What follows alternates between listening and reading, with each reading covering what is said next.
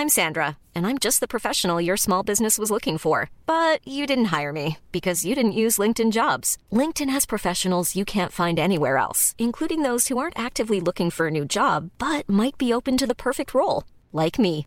In a given month, over 70% of LinkedIn users don't visit other leading job sites. So if you're not looking on LinkedIn, you'll miss out on great candidates like Sandra. Start hiring professionals like a professional. Post your free job on linkedin.com/people today.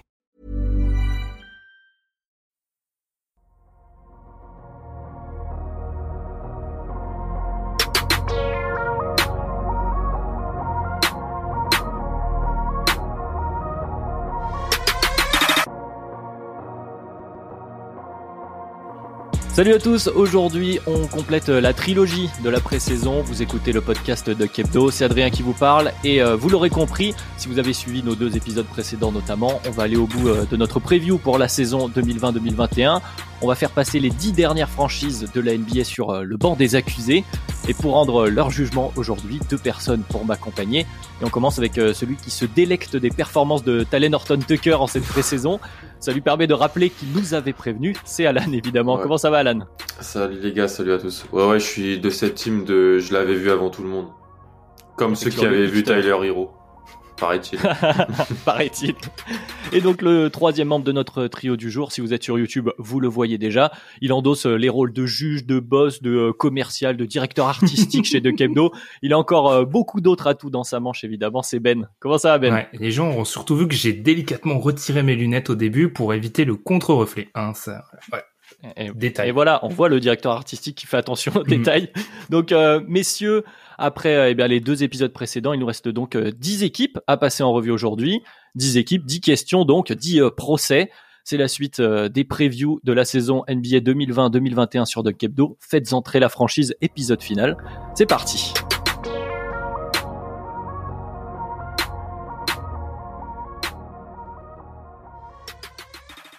Alors messieurs, je répète euh, les règles rapidement puisque c'est quand même le troisième épisode euh, de cette preview. Pour chaque franchise, on aura euh, une question posée par un juge le plus impartial possible ou pas, on verra bien. Un avocat de la défense, un membre plutôt du reste de la NBA qui va être plus critique, un procureur si l'on veut.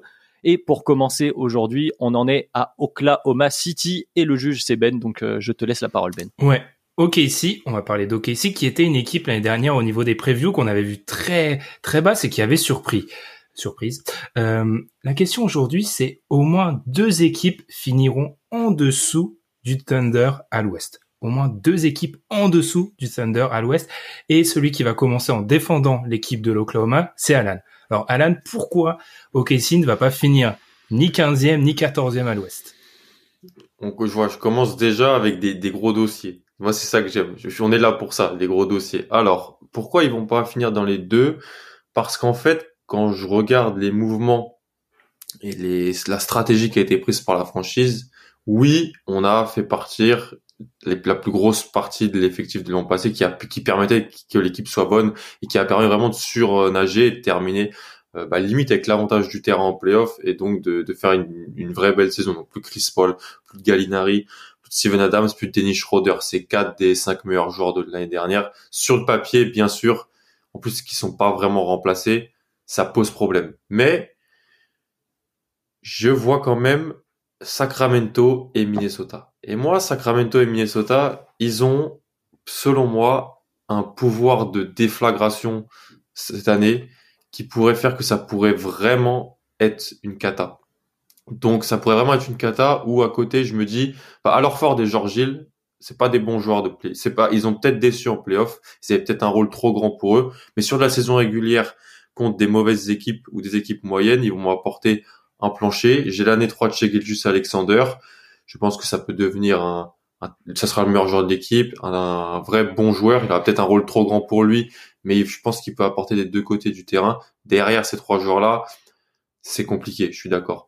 Mais ils ont sûrement moins de talent que les Kings, que les Wolves, mais je pense qu'ils seront peut-être mieux coachés, plus de continuité, et que voilà, ça peut moins partir en saucisse euh, que ces deux franchises-là. Euh, même si voilà, moi je pense que ils ont tout intérêt à terminer dans les deux, les deux, les deux derniers en fait à, l'Ouest. Mais euh, je pense que il peut, le, le niveau du, du plafond, du plan, du plafond, vraiment, ils, ont personne n'est à leur niveau. Ils, ça, ça peut pas être une bonne équipe, mais ils peuvent peut-être être plus sérieux que d'autres équipes. Donc c'est l'argument principal que je voudrais mettre en avant. Je, je note pouvoir de déflagration, hein, la, la, meilleure, la, meilleure, expression de la formule de ces débuts d'émission. Du coup, c'est toi, Adrien, qui va défendre ici les parties civiles. Alors pourquoi non OKC finira dans les deux dernières places à l'Ouest? Alors, euh, je remercie euh, mon camarade qui a déjà apporté un, un, élément de réponse avec la perte euh, de 4, 3, 4 des meilleurs joueurs d'Oklahoma City de l'année dernière. Donc, c'est déjà une vraie, une vraie difficulté. Puis, on a entendu aussi parler de continuité. Quand on a perdu ces joueurs-là qui prenaient une très grande part des minutes, la continuité est pas si évidente que ça. Et effectivement, pour le coup, Oklahoma City, j'ai pu les voir un peu puisque en cette pré-saison, ils ont joué deux fois contre contre mon équipe à moi, contre Chicago.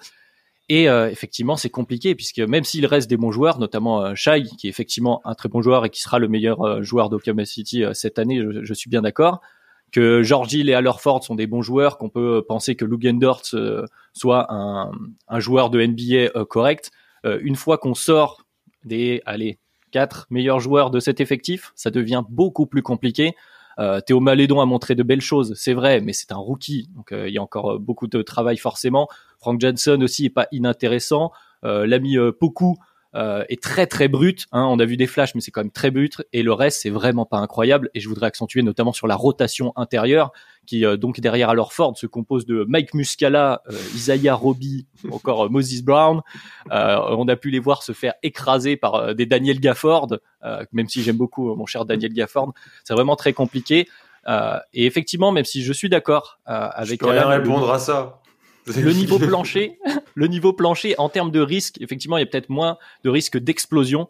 Le niveau plancher est peut-être pas aussi euh, bas que peut l'être pour les Kings euh, ou Minnesota. Minnesota encore, euh, il faut il faut le dire, il faut l'assumer, hein, parce que Minnesota il y a des joueurs pour gagner des matchs de saison régulière qui peuvent gagner un match tout seul à Oklahoma City.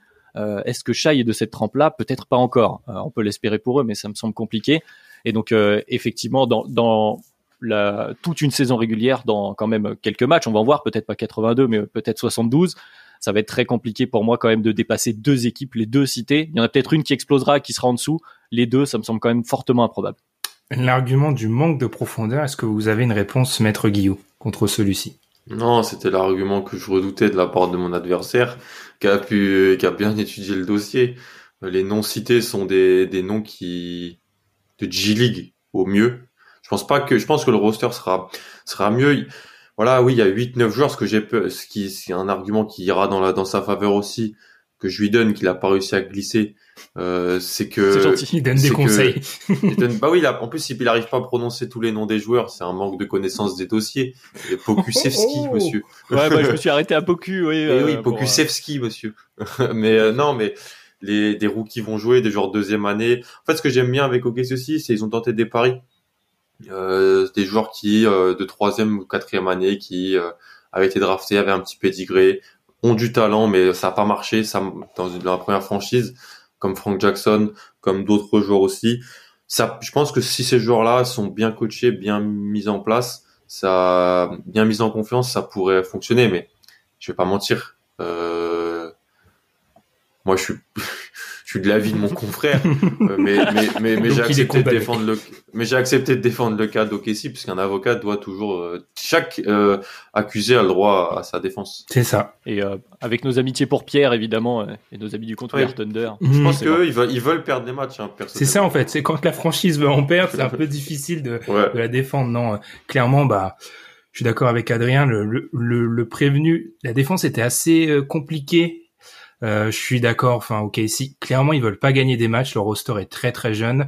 Ils ont évacué les joueurs d'expérience. Il y a peu de joueurs de rotation NBA confirmés. Donc non, même si on y reviendra, euh, je suis pas d'accord avec toutes les équipes et les certains pouvoirs de déflagration. Euh, ok, si je pense à l'heure actuelle, l'Oklahoma est, est, promis à une saison un peu un peu compliquée. Donc point à, à mettre Adrien. Bon, C'était pas le point le, le, moins évident à remporter, mais je m'en satisfais quand même. Je vous remercie, mon cher Ben. Et donc on va enchaîner avec la deuxième équipe du jour. Là, on va peut-être euh, plus euh, débattre. Euh, c'est Orlando qui arrive par la suite, puisqu'on continue dans l'ordre alphabétique. Le Magic d'Orlando. avec une question euh, autour de l'effectif actuel d'Orlando. Est-ce qu'ils iront au bout de la saison euh, avec euh, ce matériel-ci? Et la question, pour être précis, c'est est-ce que Evan Fournier et Aaron Gordon vont finir la saison avec la franchise du Magic Et donc la défense, elle est du côté de Ben. Donc pourquoi Fournier et Gordon vont rester en Floride? Tous les ans. Tous les ans, on nous sort Aaron Gordon sur la trade deadline tous les ans. En fait, c'est un truc, tous les ans, le Magic est dit, euh, est une équipe, un roster à trade. Je cite, je fais des guillemets pour ceux qui nous écoutent en podcast. Tous les ans. Alors du coup, j'ai été regarder le l'historique. Qu'est-ce qui s'est passé? Eh ben, John Hammond, depuis qu'il est là, le GM en 2017, il bouge jamais. Hein, euh, les trades à la trade deadline, il s'est passé quoi? Parce que clairement, là, vu que la saison va commencer dans, quelques jours, on parlera de trade à l'intérieur d'une saison. Il s'est passé quoi récemment pour le Magic? Alors à la trade deadline 2020, on a récupéré James Ennis en 2020, oui d'accord. On a récupéré Markel Fultz l'année d'avant et on a envoyé euh, dans l'Arizona Elfrid Payton encore l'année d'avant. Il fait peut-être un trade, mais la, la magnitude de ces trades, elle est jamais immense. Aaron Gordon, il est encore.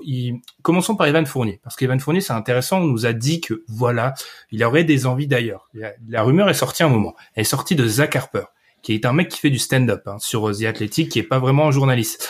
Donc euh, clairement, on a vu depuis que Evan semble bien dans l'Orlando, il a voilà fait fait ses interviews d'avant-saison et clairement il veut euh, progresser avec son équipe, même si bon, on sait que c'est il y a c'est un peu la réponse médiatique. En tout cas, il est là.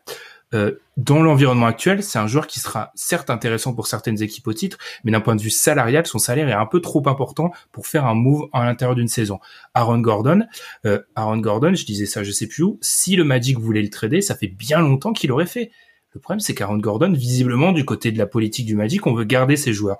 Donc, je serais déjà surpris qu'un des deux parte, mais alors les deux, non, je n'y crois pas. Enfin, on, on, ils finiront la saison du côté d'Orlando, comme ils l'ont fait l'année dernière, et l'année d'avant, et l'année d'avant, tout simplement. Très bien, euh, un beau réquisitoire euh, de la part de Ben avec une très belle attaque le, le tous les ans était était très très très très fin, très très bien senti.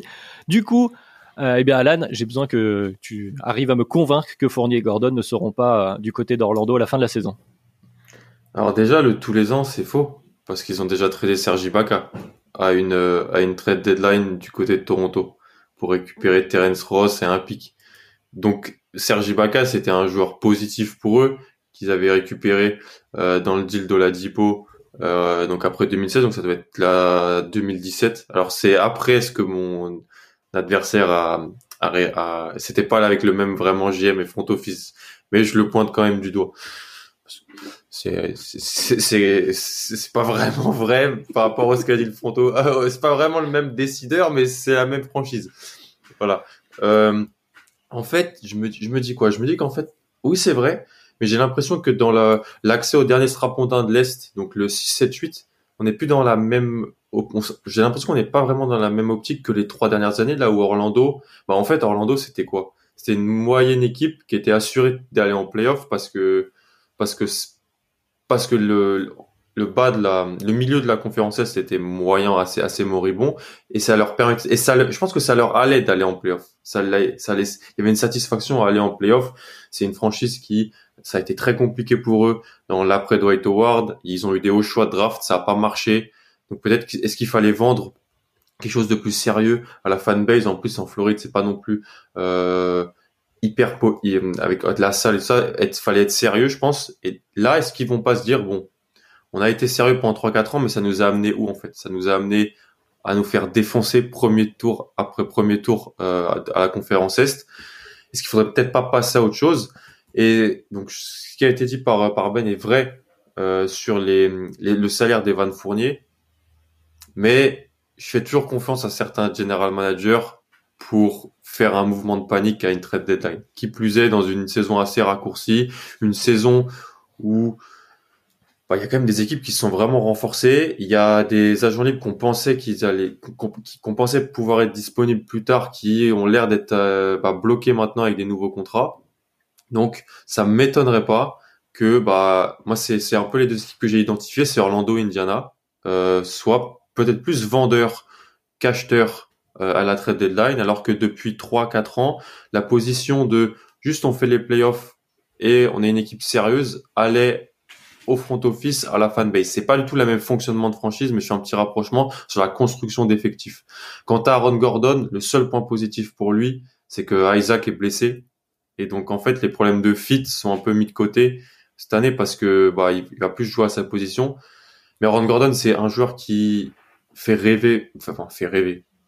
Euh, L'idée d'Aaron Gordon est très intéressante pour beaucoup d'équipes et je pense que bah ils ont ils ont drafté un poste 4 il y a deux ans qui a pas joué l'année dernière et qui bah euh, va jouer cette année donc au Chuma Okeke. Ils ont l'air de devoir ils ont l'air de vouloir lui donner des minutes dans ce qu'ils ont dit. Il y a Mobamba, il y a beaucoup d'intérieur pour pas assez de minutes euh, et je me dis que voilà s'ils peuvent récupérer un choix de draft, s'ils peuvent récupérer un un joueur sur les ailes, ils, le feront. Peut-être pas les deux, les deux, ça les deux, je serais surpris, mais je pense qu'un des deux sera tradé. Maître Ben, est-ce que vous avez une réponse notamment sur ces, euh, ces moves de, fin de, de, trade deadline, disons? Oui, oui, c'est pas le même front office, donc comme il a dit mon adversaire, tout simplement. euh, alors par rapport à Jonathan Isaac, je suis d'accord, il est pas là et je pense justement que euh, Aaron Gordon, on l'attend, voilà, c'est un peu le, le, mirage depuis pas mal d'années, son explosion. Bah là, il a un peu tout est réuni, c'est un grand mot, mais au moins là, il a le, il a un, pardon, un contexte un peu plus favorable pour lui. Euh, deuxième chose, c'est vrai, il pourrait bouger. Le problème, c'est que oui, il y a un changement au niveau de euh, avec 7-8, euh, avec l'introduction du play ça change. Le problème, c'est que si on échange Evan Fournier, c'est vraisemblablement dans une équipe qui visera quelque chose, donc on récupérera pas un joueur de la même valeur. Donc déjà, on perdra en niveau. Deuxième chose, Aaron Gordon, on l'envoie souvent, par exemple, au Timberwolves ou dans, dans, des jeunes équipes où là, on récupérera du potentiel, pas quelque chose de concret. Donc, si l'objectif du Magic, c'est de continuer à faire les playoffs, et ils en ont les possibilités, alors certes, avec le play-in, ça se complique peut-être un peu, ça n'a, ça n'aurait que très peu de sens d'échanger ces deux joueurs qui sont, qui vont être cette année deux des trois meilleurs joueurs d'effectifs. Très bien. Vous voulez dire ajouter quelque chose, Maître Alan ou euh? Moi, je pense que euh, ils sont arrivés peut-être à une fin de cycle et que si je pouvais les conseiller, ça serait peut-être intelligent de plus vouloir faire les playoffs pour faire les playoffs. Et, et s'ils font ces moves-là, ça serait une indication qu'ils vont dans ce sens-là. Donc euh, c'est une, projection, on verra s'ils font appel et s'il y a un, s'il y a un, procès, le procès est rejoué dans deux ans dans une autre course, s'ils s'ils ont s'ils ont suivi ces conseils. Très bien. Bah, justement, moi j'étais un peu comme ça, je suis un peu euh, de cet avis, euh, euh, Alan, où effectivement il y a peut-être un, cycle qui va arriver au bout, mais manifestement, et l'argumentaire de Ben était très bien construit à ce niveau-là. On n'a pas l'air d'en être là. Si on avait fait ce choix, on l'aurait peut-être fait déjà à l'intersaison, parce que si en cours de saison on décide d'enlever Fournier-Gordon, ou, ou l'un ou l'autre, on va certes on va perdre plus de matchs, mais peut-être pas assez pour être vraiment dans la course au pic, etc. Donc ça me semblerait. En tout cas, j'ai trouvé l'argumentaire de Ben bien construit, donc je vais lui donner ce point, même si de base je partais plus avec euh, un, biais. Je suis encore un peu dans le dans le biais de d'Alan. Voilà je suis donc un mauvais avocat avec les bonnes idées. C'est à moi. On va passer on va passer aux Sixers. Gros, gros, gros, gros Il le dit avec un regard, avec une tête, avec une tête de mort. gros, gros, gros, gros dossier Sixers, les amis. Donc, c'est moi le juge les Sixers gagneront-ils un trophée, donc soit individuel, soit collectif, cette année? La, parole est à la, à la défense, la personne qui pense que oui, ça va se passer, et c'est toi Benjour. Jamal Crawford 2014, Jamal Crawford 2016, Lou Williams 2018, Lou Williams 2019, Montrezarel 2020. C'est quoi le rapport entre tous ces joueurs? C'est le sixième homme de l'année. C'est quoi le rapport entre tous ces joueurs? C'est Doc Rivers. Alors oui, on n'est pas obligé de rêver un MVP. Un coach de l'année, ça me semble un peu difficile quand on voit la, la, ce qui se passe actuellement. Mais première chose, j'y reviendrai euh, quand je répondrai à mon adversaire plus tard, il y a déjà 10 trophées en NBA. Donc concrètement, c'est déjà T'as déjà pas mal de chances d'en choper. Hein. Passons.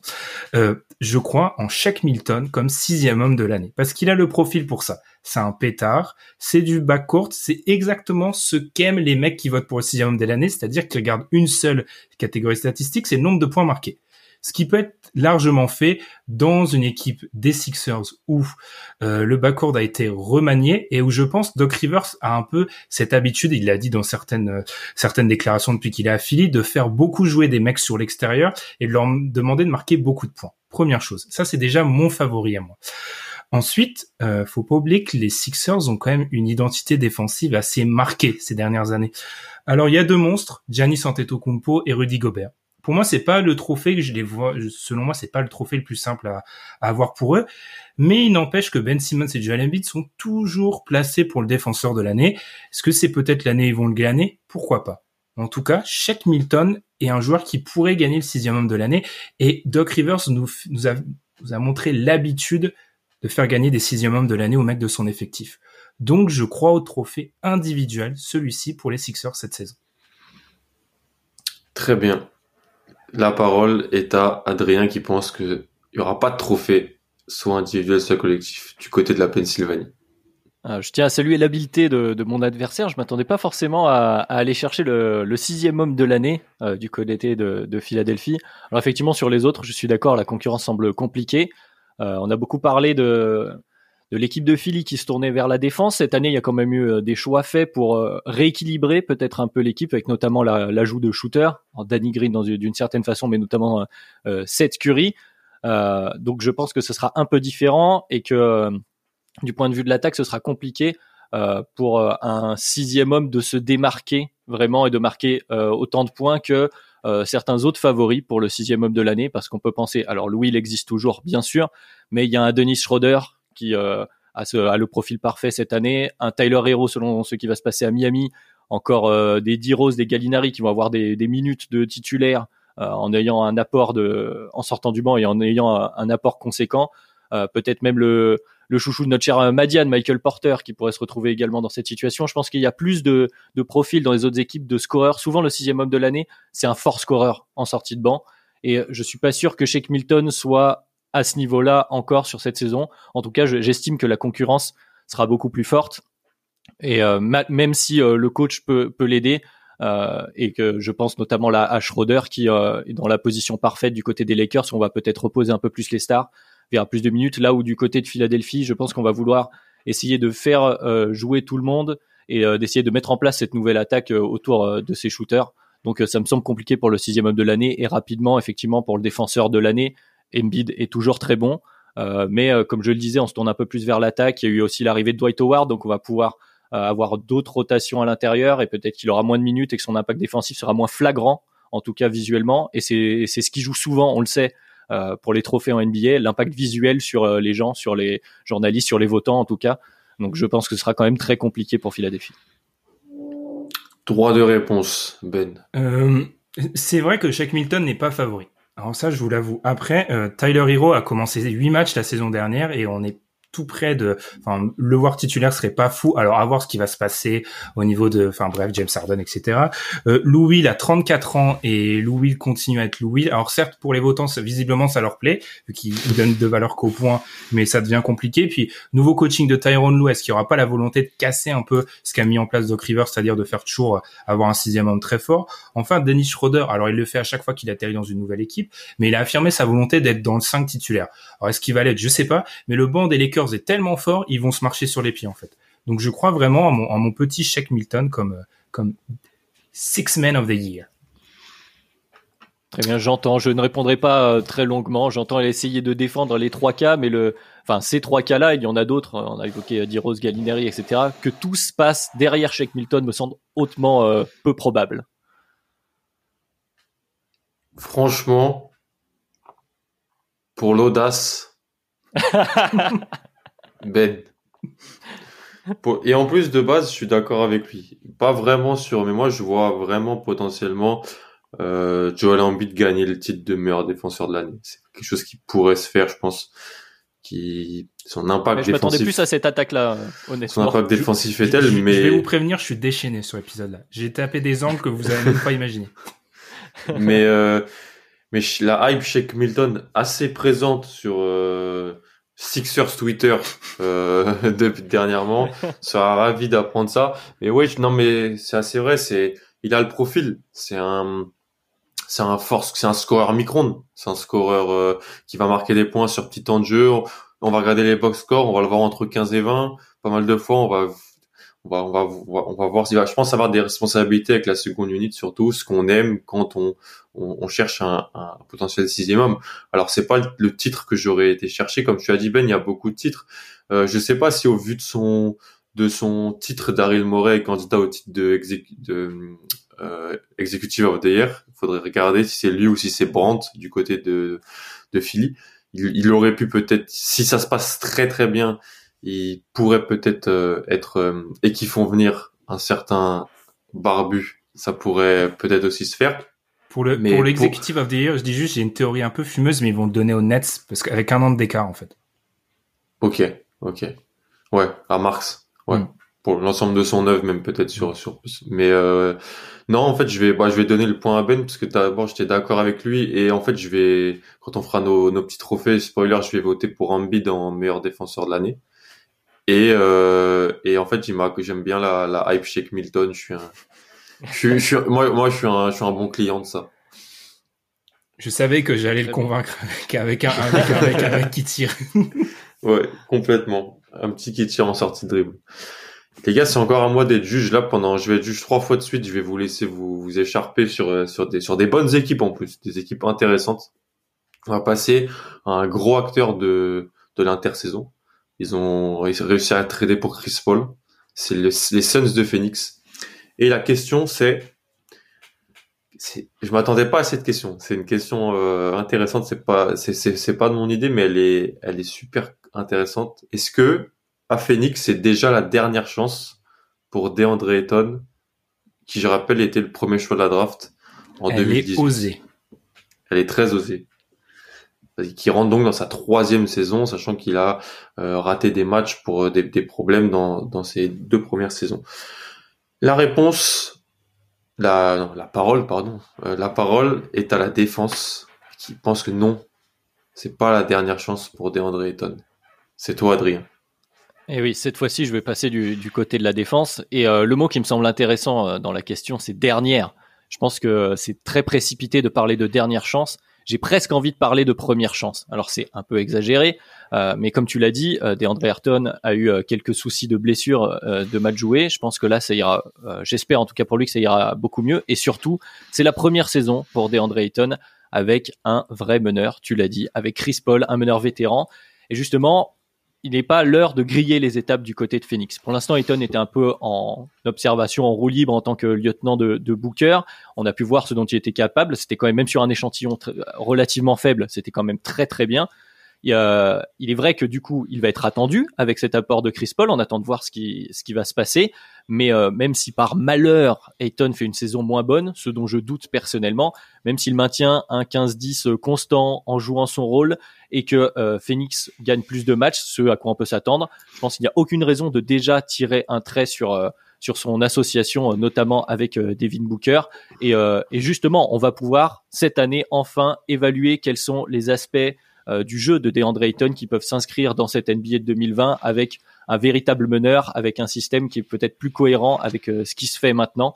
Et euh, je pense qu'on est plus sur un début d'évaluation, enfin en tout cas des confirmations que déjà tirer un trait, surtout sur les pivots. Et ça, c'est l'argument facile qui était attendu, je l'imagine, mais il a ressorti à chaque fois. Les, les, pivots vont généralement mettre un peu plus de temps à arriver à leur à leur plafond. Donc je ne pense pas que du côté de Phoenix, on se dise c'est maintenant ou jamais. Même si on a fait 8-0 dans la bulle, on n'en est pas encore là. On en est à progresser euh, tranquillement, notamment grâce à Chris Paul.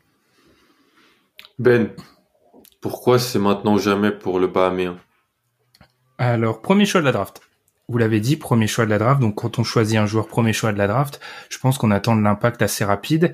Et en l'occurrence, quand on est quand on regarde dans notre DH20 ou un peu plus, quand on étire un peu le DH20, les pivots dominants comprennent les, si on met pivot Anthony Davis, Nicolas Jokic, Joel Embiid, Carl Anthony Towns, etc. Année 3, ils sont dominants en fait. Certains l'ont même été avant, la plupart sont dominants année 3. Alors déjà, on va, je pense qu'Adrien s'est fait un ami en la personne de Ricky Rubio, parce que, alors certes, c'est pas, c'est pas Chris Paul, mais c'est quand même un, bon meneur qu'ils ont pu avoir l'année dernière. Et puis Adrien a insisté sur le fait de pas griller les étapes. Trop tard, ils l'ont fait, ils ont amené Chris Paul en fait. Et on le sait tous que quand tu fais une reconstruction, le moment le plus dur, c'est celui où tu appuies sur le bouton et où tu dis officiellement on n'est plus en construction, on joue quelque chose. Ils l'ont fait en amenant Chris Paul. Et là où pour moi où c'est déjà la dernière chance pour DeAndre Ayton, c'est que alors Qu'est-ce qu'on veut dire par dernière chance? C'est qu'en fait, pour moi, là, il a son dernier atout. Il peut pas le griller parce qu'on a déjà passé cette étape. Ça y est. James Jones, depuis qu'il est GM, je rappellerai que James Jones, le GM, n'a pas sélectionné DeAndre Ayton, que depuis qu'il est GM, il montre peut-être une appétence pour un peu le jeu analytique. Ce qui fait que concrètement, DeAndre Ayton, c'est pas le type de joueur qui va ramener. Euh, cette année, on a perdu Aaron Baines, dont DeAndre Ayton, il aura le pick and roll de Chris Paul, mais il est surtout dans une situation où il doit produire absolument. Pourquoi? Parce que certes, il a eu euh, Ricky Rubio, Peut-être ça fait pas rêver, mais pour moi, je pense qu'on peut juger un pivot sur Ricky Rubio. Et le problème, c'est que à la fin de cette saison-là, il sera éligible pour l'extension. Et c'est des moments où tu vas devoir faire des choix du côté des Suns. Et on pourra pas dire, ah, c'est ta première vraie année, regardons, regardons ce qu'on a année 4. C'est un premier choix de la draft, année 4, c'est déjà, tu dois avoir des certitudes. Euh, par ailleurs, quand je regarde les recrues, etc., il y a huit, en, en, effet, il y a personne sur son, il y a personne sur son, sur son poste, et c'est le favori pour le MIP à Vegas. Tout le monde attend qu'il explose avec Chris Paul. Donc, si on n'a pas d'explosion, euh, il va falloir se poser du côté, des questions du côté de James Jones. C'est une assurance. C'est une certitude, pardon. Adrien. Très bien. Oui, alors bah pour le côté, on a décidé d'appuyer sur le bouton. Effectivement, on a décidé d'arrêter le tanking, d'aller chercher les hauts choix de draft, mais on n'en est quand même pas encore du côté de Phoenix, non plus à viser euh, l'avantage du terrain en playoff ou, que sais-je. Donc il y a encore un peu de temps.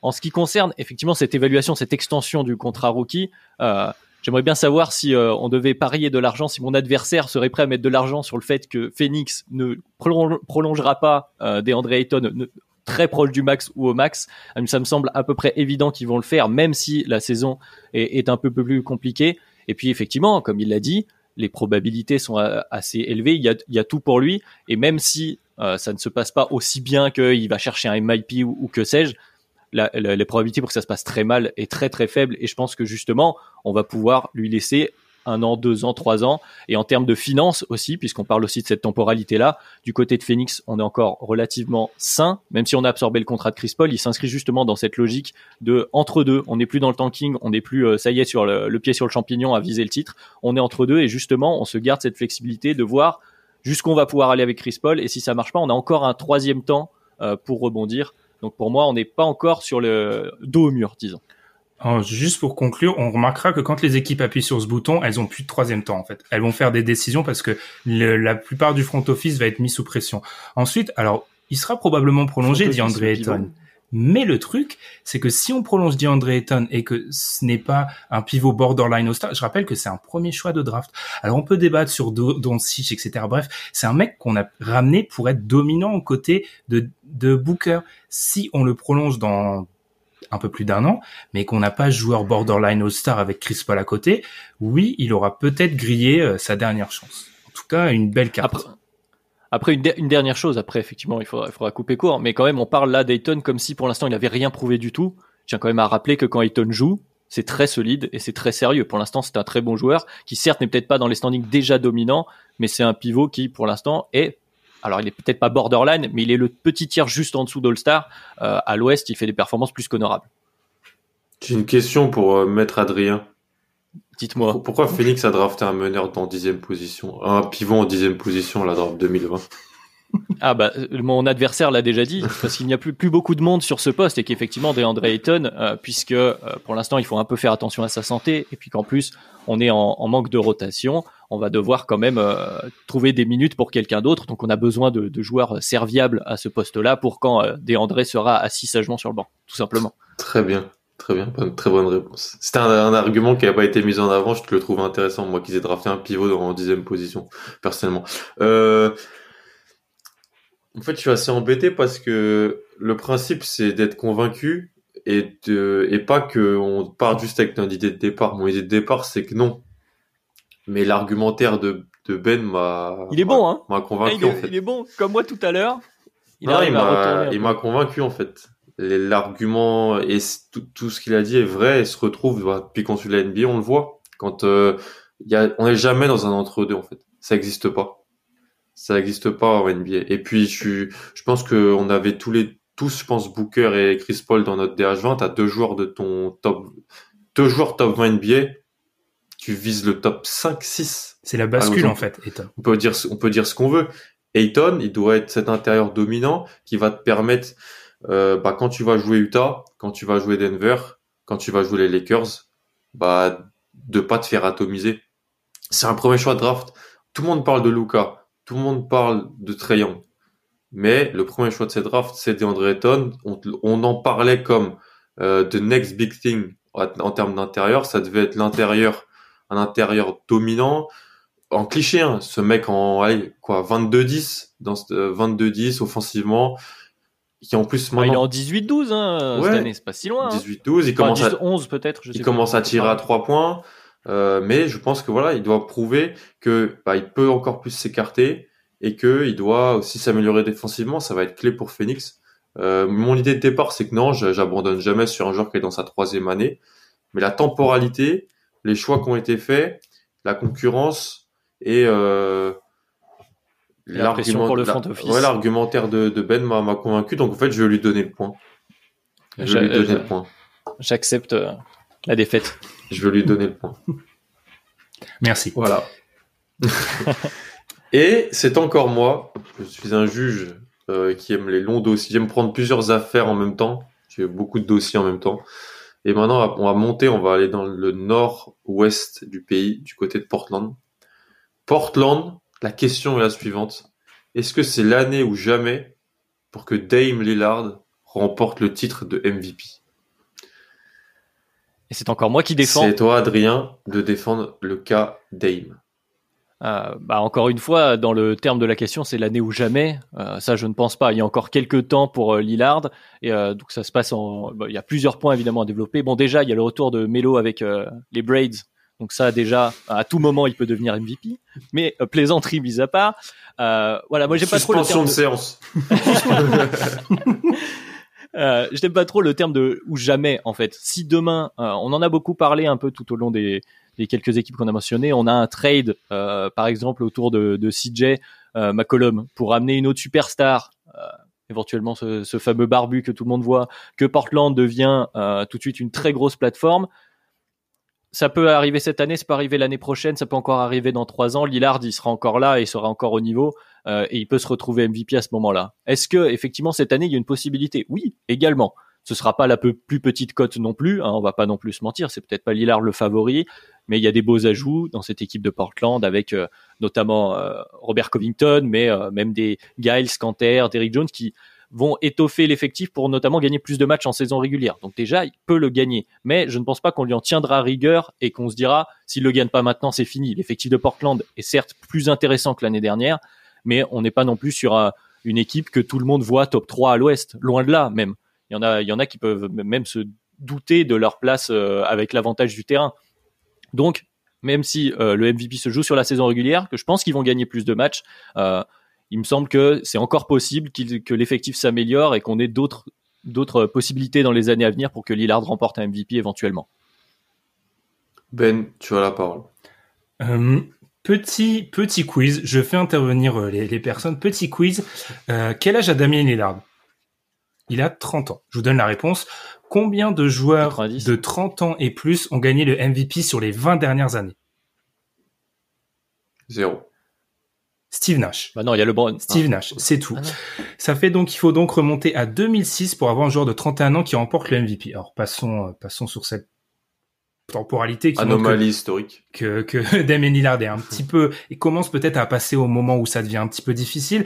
Alors oui, cette question elle est géniale parce qu'elle sous-entend l'année ou jamais que Damien Lillard oh là là, mais non, en fait, Damien Lillard, il a jamais été proche du MVP, en fait, tout simplement. Il a jamais été top 3 au vote du MVP. Et alors, c'est un joueur qu'on met top 10 qui est incroyable, Damien Lillard, mais il n'est pas dans cette stratosphère. Alors, il y a beaucoup de choses qui ont été dites par Adrien. Je vais me rapprocher des statistiques euh, depuis 2000. Je continue. Depuis 2000, 21 MVP. Depuis 2000, sur ces 21 MVP, 16 ont été meilleurs bilans de leur conférence. Alors, c'est peut-être pas cette année. J'ai quand même du mal à voir avec la situation au niveau salarié cap des Blazers, ce qu'ils pourraient faire dans deux ans. Parce que je rappelle quand même que la fin de contrat de Damien Lillard, c'est 50 millions. On se moque beaucoup d'autres joueurs, mais 50 millions. Damien Lillard va probablement bien vieillir, mais c'est 50 millions. Comment construire un effectif top 1 NBA euh, dans quelques années? Parce que 16 sur 21, je rappelle. Les 5 autres, vous allez me dire, oui, il y en a 5 autres, oui. Il y en a 4 qui étaient deuxième. L'exception, c'est Russell Westbrook qui profitait de son année MVP d'un narratif que n'aura jamais Damien Lillard, tout simplement.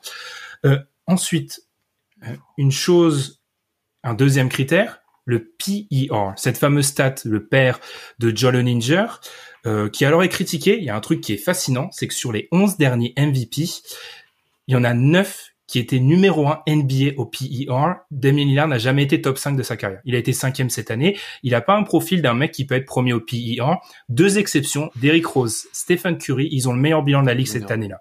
Donc en gros, pour être MVP, actuellement, faut être premier au PER ou meilleur bilan de la ligue. Damien Lillard ne sera jamais premier au PER et premier bilan de la ligue, il faudrait qu'il se passe un tremblement de terre. Donc non, j'y crois pas trop à cette théorie de Damien Lillard MVP. Euh, la soupe du terrain euh, du terrain ouvert pour les MVP. En vrai, on me la sort tous les ans, mais c'est toujours un top 5, euh, top 6 NBA qui le gagne. Qu'est-ce que tu as à dire, Adrien, contre l'argument Oui, bien sûr. Je vais remercier mon adversaire qui, euh, en relisant la question, est-ce que c'est l'année ou jamais pour que Lillard remporte le MVP Si il ne le remporte pas, il n'a aucune chance de le gagner, alors ce n'est pas l'année ou jamais, tout simplement. Peut-être que ce sera jamais, mais ce sera pas cette année non plus. On joue sur la sémantique. On joue sur la sémantique, hein, d'ailleurs, parce qu'en fait, moi, je recopie pas les, toujours les, questions à l'exact. Euh, l'année ou jamais. En fait, moi, mon problème avec l'année ou jamais, je, je me répète, c'est que ça fait, on a l'impression que Lillard, c'est une anomalie historique qu'il n'ait pas de MVP. Non, en fait, c'est normal que Lillard n'ait pas de MVP. Il est juste, c'est un excellent joueur, mais il est pas à ce niveau-là. Euh, ouais, la, la question, pour trancher, elle est dans la compréhension de la question, en fait. Dans je suis assez d'accord sur le. Pour moi, c'est pas une déjà c'est pas une anomalie historique que Damien Lillard ait jamais été MVP. Est-ce que Damien Lillard a déjà été top 5 NBA Est-ce qu'il a déjà été même le meilleur meneur de la ligue à un moment? Il y en a qui peuvent commencer à le penser sur le meneur. Possiblement, mais, c'est aussi parce que peut-être à un moment où Steph Curry était blessé, pour moi, il a jamais été meilleur que Steph Curry, euh, Damien Lillard. Ce qui prouve aussi le niveau de Steph Curry. Euh, au passage, au passage. Mais euh, pour moi, il, pour moi, il sera. Je, je, suis assez d'accord avec le, la petite dernière intervention d'Adrien. En fait, il le sera jamais. Euh... Donc s'il l'est pas cette année, c'est pas grave. S'il l'est pas cette année, bah. Ouais, mais son rôle c'est de défendre l'équipe. Là, il tue son mec. Non mais. oui, mais il, il défend le, son, son, point de vue, qui n'est que pour lui. En fait, vous êtes d'accord tous les deux, sauf que vous n'êtes pas d'accord sur le la, la vous êtes d'accord sur le fond, mais vous n'êtes pas d'accord sur la forme. Et donc, en gros, c'est l'interprétation de la question. C'est difficile. Vice de procédure. voilà. difficile Vice de procédure, monsieur le juge. Ah, il y a un C'est difficile pour moi de départager. Je suis très sensible à la à l'analyse euh, statistique de Ben qui est vraie et on remarque en plus euh, avec le PER les deux les exceptions c'est deux meneurs parce que les meneurs ils scorent jamais bien au PER euh, mmh. historiquement. Pour ça que c'est une stat qui est mise un peu en, en suspens par d'autres c'est plus c'est pas c'est moins intéressant c'est plus intéressant d'évaluer les meneurs au PER que les pivots parce que les pivots ils sont tous bons au mm. PER. mais euh, euh, moi je moi je, par contre je pense que je, je, pense que je vais lever la séance et je vais aller me retirer avec euh, les 10 autres juges. Sur cela vraiment c'est assez compliqué parce qu'il y a un vice de procédure dans la question c'est ça. je demande un non-lieu acquittement de, de, de, mon client. Exactement. Mais par contre je pense qu'il y a une pression du côté de Portland euh, l'effectif, pour moi, je suis pas très d'accord avec Adrien, il a été renforcé. Euh, il y a eu des moves qui ont été faits. Il y a un premier choix de ah draft qui a été balancé pour Robert Covington. Il y a un retour de Youssouf Nurkic. Il y aura pas la narrative de Dame et tout seul avec CJ et ah, euh, Wanyan Gabriel qui start en playoff. Aura Après, personne n'y voit top 3, tu vois, à l'ouest même. Euh, enfin, non. Moi, je me suis dit que quand je regarde mes, mes, mes éléments, Jokic a plus de chances d'être MVP que Lillard, en fait. Parce qu'il score bien au PER. Parce qu'il score bien au PER et qu'il aura un meilleur bilan. Et le truc du PER, ça m'a, ça m'a retourné le cerveau, honnêtement. Ouais. Ok. Très bien. Bah, je prends le non-lieu. Il y a un non-lieu. La suspension de séance. non-lieu, suspension on va pas Ben est très bon euh, aujourd'hui. Hein. C'est, ouais, Donc je vais aller me reposer. Les dossiers ont été travaillés. Là, je sens qu'il y a eu, il y a, il y a, il y a, eu il y a cherché des angles. Il y a l'expérience du, du, premier épisode qui, est, qui a été mis à bah, profit. Donc euh, voilà, donc oui, je vais me reposer un petit peu. Je vais, je vais te reprendre le fauteuil de, de juge euh, à l'âme, puisque pour Sacramento, tu vas reprendre euh, ta robe noire. la question du côté de Sacramento, elle est assez directe. Est-ce que Luke Walton sera le premier coach viré cette saison en NBA Tout simplement. Donc, est-ce que Luke Walton sera le premier coach viré? La défense, cette fois-ci, elle est pour Ben. Ben, pourquoi Luke Walton ne sera pas le premier coach viré?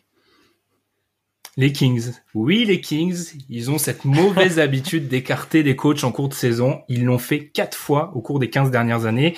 Et depuis 2006 et leur dernière campagne de playoff, ils ont eu 11 coachs différents. C'est beaucoup. Alors, je suis d'accord avec vous, c'est énorme. Petit outil statistique, encore une fois, 3,6, c'est le nombre de moyennes, en, en moyenne, c'est le nombre de saisons passées par un coach sur le même banc NBA sur la décennie précédente. Donc dans les deux des années 2010, 3,6. On me dira oui, Popovic, Carlisle, etc. vont casser la statistique. On marque qu'à travers les décennies, c'est stable. Il y a eu une espèce d'anomalie dans les 90, mais en gros, c'est toujours un peu 3,5. Luke Walton est euh, dans sa deuxième saison. Donc déjà, son éviction serait une espèce d'anomalie.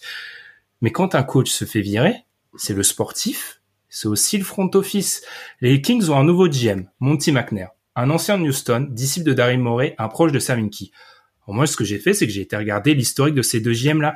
Il n'y a pas de limogeage précipité. Ils attendent. Alors, Kevin McHale a été viré, mais Kevin McHale, il est viré dans sa quatrième, troisième ou quatrième saison, pardon. Et deuxièmement, Monty McNair, il a insisté sur la flexibilité cet été. Enfin, ce mois de septembre. Bref, ce, cet automne. À l'automne flexibilité financière, mais aussi sur le terrain. On peut comprendre Bogdanovic, par exemple. Donc, je pense clairement qu'on peut comprendre qu'il va laisser carte blanche à son coach, comme a pu le faire Samiki avec un Brett Brown, pour tester les jeunes joueurs, les cinq les plus performants, etc. Est-ce que Luke Walton, c'est le meilleur technicien de billets Non. Mais en l'occurrence, je pense qu'on peut croire en lui pour installer des choses. Monty McNair ne virera pas un coach en cours de saison, même si c'est pas son choix. Quel intérêt de viser de virer ton coach quand tu n'as aucune ambition collective? Parce que Alan l'a dit tout à l'heure, le potentiel de déflagration des Kings est assez élevé. Donc pourquoi virer de son coach? Je n'y crois pas trop. Il y a en moyenne trois coachs virés par saison en NBA. C'est une moyenne qui a tendance à descendre et je vois pas pourquoi les Kings feraient ce choix-là. Le GM ne va pas le faire. Sportivement, il joue rien. Testons les jeunes joueurs, tout simplement. Et Luke Walton pourra peut-être être éjecté en fin de saison, mais ça ne sera pas le premier coach viré. Très bien, on a entendu euh, le réquisitoire de la défense. Euh, à vous, euh, Maître Alan. Le problème avec ce qui a été dit, c'est que oui, ils ont rien à jouer, mais quand Luke Walton est arrivé, ils n'avaient pas rien à jouer. Ils sortaient d'une saison avec. Alors c'est peut-être une saison, une anomalie cette saison-là, la saison 2017-2018 ou non 2018-2019 pardon. La deuxième année de Darren Fox, l'année avec Buddy, la dernière année de Dave Yorger. Et Dave Yorger, il s'est fait virer pourquoi? Pas pour le terrain, parce qu'en fait, il s'est fait virer parce qu'il n'a pas réussi à mettre en place et à développer certains jeunes. Il y a eu le, problème Marvin Bagley, le problème d'autres soucis aussi, des vétérans qui jouaient. Et moi, en fait, j'ai l'impression que bah, Luke Walton, je suis désolé, mais il a montré quoi depuis qu'il est arrivé coach en NBA Ok, il a pas eu les meilleures situations, d'accord, mais c'est 129 victoires pour 189 défaites, c'est un petit 40% de victoire. Il a rien montré. Il a même pas montré la patte Warriors qu'il était censé avoir quand il est à l'arrivée de Golden State. Euh, il prend des équipes et à chaque fois elles sont moins fortes après que quand il les prend. Il a réussi à rendre les Lakers moins forts quand il les avait pris, ce qui n'était pas une mince affaire. Euh, je comprends pas son projet offensif, je comprends pas ses choix et moi j'ai besoin de comprendre. Même quand je suis un front office, un GM, je veux comprendre ce qui se passe. Je veux voir où on va, une ligne directrice et j'en vois pas. Il change ses line-up souvent. Budil commence, ensuite Bogdanovic commence, pas de continuité, alors qu'il y avait une continuité dans ce dans ces line-up là du, avec avec Dave Yorger. Et surtout pour moi, euh, le sort de Luke Walton, il est allié au sort de Marvin Bagley. Si Marvin Bagley progresse pas, le fusible, ça sera Luke Walton. Euh, et donc, si Marvin, alors oui, il y a les pépins physiques, oui, il y a les blessures, mais il y a exactement comme avec Phoenix, le corollaire Luka Doncic. Et si jamais euh, c'est toujours assez simple euh, pour un, Le fusible est toujours le coach. Et à part Lloyd Pierce et Ryan Sanders, je vois pas de concurrence à Luke Walton. Très bien, j'ai vu des, des, notes du côté euh, de la défense. Est-ce que vous souhaitez répondre? 2018-2019, euh, je suis d'accord, il y a eu, s'est passé des bonnes choses du côté des, du côté des Kings. Bah, si on est déçu par Luke Walton, on le vire avant le début de cette saison, en fait. Le fait de le reconduire prouve bien qu'on n'est plus dans un objectif de résultat. Euh, Marvin Bagley, euh, son choix, il a été payé par celui de l'ancien front office. Un choix de draft, on le fait rarement payer par, en désaccord avec Maître Alan, on fait pas payer les choix de draft ratés par euh, les coachs. Les coachs, ils payent quoi? Ils payent une équipe ambitieuse quand on leur donne des outils qu'ils n'arrivent pas à faire quelque chose. Euh, clairement, il a cité des noms, Alan, qui pourraient être éjectés beaucoup plus tôt. enfin, dernière chose, euh, un coach viré en cours de saison, je le répète, si tu n'as pas d'ambition, quel intérêt? Euh, Les Kings, le fait qu'ils changent souvent des line-up, c'est positif parce que là, on est clairement dans une année d'évaluation des talents. Les Kings ont rarement montré aussi peu d'ambition euh, depuis 2-3 ans. On sait clairement que là, on se projette sur la prochaine draft. Donc, il va tester des choses. Monty McNair va prendre ses petites, euh, ses petites lunettes, va voir ce qu'il y a dans l'effectif et peut-être qu'il sera viré après. Mais en cours de saison, je pense que son job est, est sécurisé. Vous voulez répondre quelque chose, Maître Alan, ou euh, nous passons au, verdict? Non, c'est qu'on on est, on est peut-être pas d'accord sur le, le fait qu'il joue quelque chose ou qu'il joue rien cette saison. Moi, il joue rien, mais c'est de facto parce que euh, il y a eu, y a eu des, il y a eu une, un turnover dans l'effectif et il y a pas de projet de jeu de la part de Walton depuis qu'il est arrivé, depuis un an. Je sais que c'est difficile de l'évaluer sur ce que, sur le, le, le, faible échantillon, mais je me base aussi sur ce qui s'est passé aux Lakers. Je pense que son pedigree de peut, peut en pâtir. Euh, et voilà, c'est toujours simple de. Moi, c'est en sport. Hein, je, suis, je vais le dire. Je suis fan du FC Nantes. C'est toujours simple de virer le coach. C'est un fusible qui fonctionne. Donc, même même même si je suis d'accord avec les arguments du le projet, euh, c'est pas sa faute, euh, on joue rien. Mais c'est quand même facile. Si des joueurs commencent à à aller voir le proprio, à dire non, franchement, ce qui, ce qui fait, j'entends très peu de positifs de la part des joueurs sur le sur sur Luke Walton. Je vois pas de patte, je vois pas de de, de plus-value à ce qu'il a apporté. Donc euh, donc ça sera juste mon mon idée. Très bien.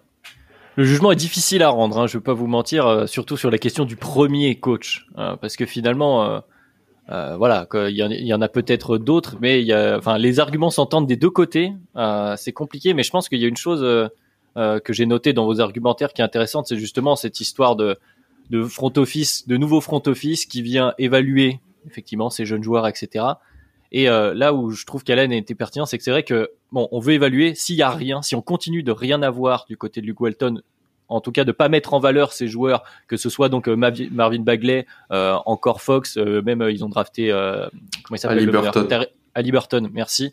voilà, c'est des joueurs que où on va on va avoir envie de les voir la balle entre les mains pour voir ce qu'on peut en faire sur ce projet, ce fameux projet sans ambition sur cette année, mais sur les années qui arrivent du côté des Kings. effectivement, là, à ce moment-là, on aurait envie de de dire au revoir à ce cher Luke Walton. Mais euh, c'est vrai qu'aussi en cours de cette saison, saison euh, de euh, post, enfin post-Covid, je sais, sais, je sais même pas si on peut dire post, mais en tout cas, ça, ça, ça, semble un peu un risque qu'un front office qui, qui ne l'a jamais pris. je le vois mal le prendre également. Donc c'est surtout sur cette raison-là que je vais donner un petit avantage à Ben sur l'historique de ce front office qui pour l'instant n'a pas pris ce risque-là, donc je vois mal venir. Mais euh, effectivement, j'entends. Il est là pour évaluer le coach aussi, le nouveau front office. Hein. C'est vrai. Ouais, mais Brad, Brown, il a gardé son taf alors qu'il était nul en fait. oui, ce serait pas le premier qui garde Jim Boylan aussi, hein, j'ai envie de vous dire. Ah, mais ils ont prolongé, euh... ils ont prolongé Darren Fox. Euh, il y a un choix, il y a Bagley. Ouais, ouais, ouais. Non, mais moi, en fait, en vrai, dans mon euh, ma logique personnelle à moi, je suis d'accord avec euh, avec toi Alan. Moi je pense que je le mais moi je l'aurais viré cet été aussi mais ouais, je pense donc que je suis un mauvais avocat. J'ai les bons dossiers mais je suis un mauvais avocat. Non, c'est non, c'est pas ce que je dis. Mais c'est en fait là, là le dossier est trop dur par rapport au contexte en fait. C'est genre je, je, vois mal là une équipe qui n'a pas coupé un un coach euh, pendant cette intersaison le faire trop vite cette année. Euh, mais mais mais je au fond moi je pense que ça pourrait arriver. Mais Ouais, j'ai du mal à trancher sur cette, sur cette histoire, pour être honnête. Elle est, elle est très compliquée. Il a envie de te donner un point, Alan. Il a vraiment envie de te. Merci. Ouais, non mais, non mais c'est vrai.